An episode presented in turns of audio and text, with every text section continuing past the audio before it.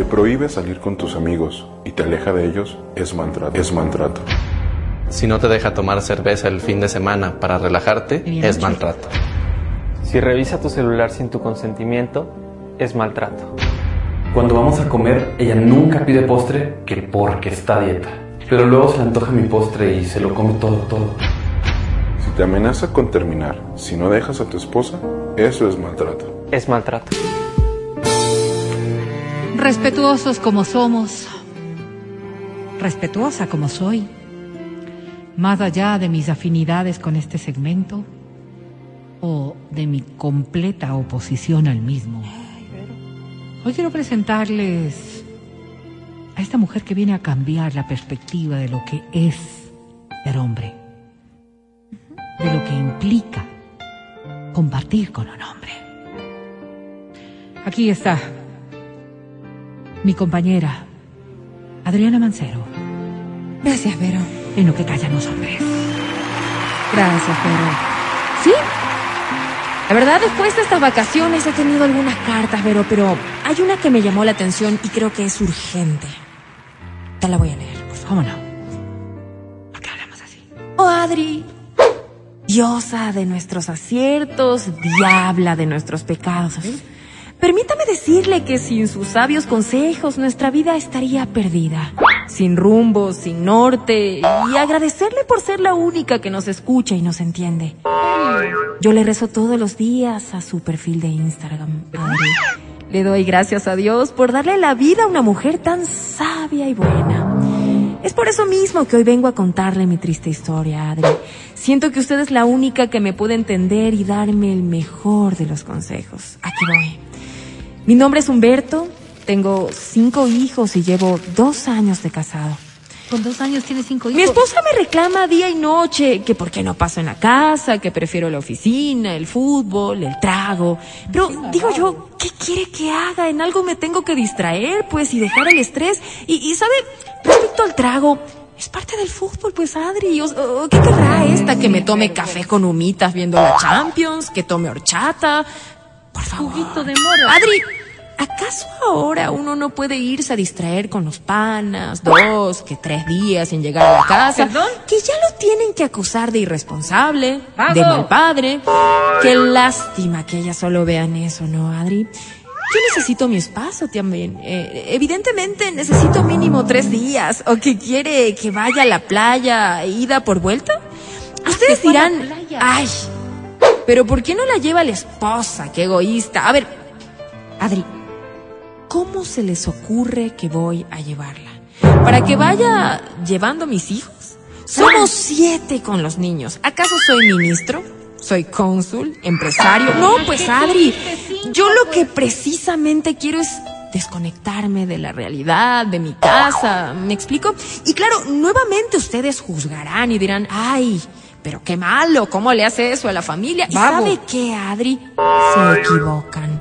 Justo porque no les quiero ver sufrir es que no los llevo. En fin, como diría la frase, enamórate de ti mismo, es el primer paso a la felicidad. Y sí, Adri, eso es lo que estoy haciendo, enamorándome de mí. Adri, a veces siento que mi esposa es una manipuladora, egoísta. Ahora resulta que malo ha sido ver una persona sociable. Ahora resulta que soy cruel por querer vivir o por querer conocer el mundo. Adri, A esto hora. último de conocer el mundo es por lo siguiente. Verá, Adri, yo me cuestiono algunas cosas. ¿Yo qué culpa tengo de que justo me hayan dado la liquidación cuando se venía el mundial? ¿Yo qué culpa tengo de que justo ahora en el 2022 tenga cinco hijos? ¿Acaso debería renunciar a ser feliz y utilizar ese dinero en ellos? Y gastarlo en cosas materiales que las va a corroer el tiempo. O tal vez debería dejarlo todo y por primera vez pensar en mí e invertir todo mi dinero para irme a Qatar. ¿Sí? Sí, Adri. Es correcto. Usted lo ha dicho. Irme a Qatar. ¿Que si me siento mal por no darles el dinero a mis hijos? No. ¿Que si me siento un mal padre? No. Bien dice el refrán, Adri.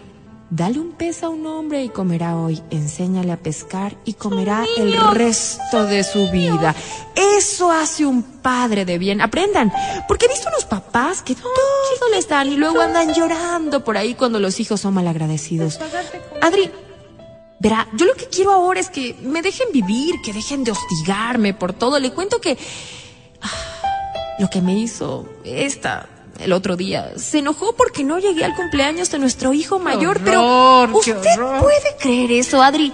Ese día la selección se jugaba la clasificación al mundial. A ver, yo le pregunto algo y con la mano en el corazón, ¿cada cuánto es el mundial? Cada cuatro años. ¿Y, y cada cuánto cumple años mi hijo? Uno en la vida tiene que entender de prioridades y esto es lo que yo les quiero enseñar a los guaguas. Y, es ahí cuando maldigo la hora en la que no vi esas banderas rojas, donde todo apuntaba que esta era una insensible, donde vi que en el mar habían tiburones.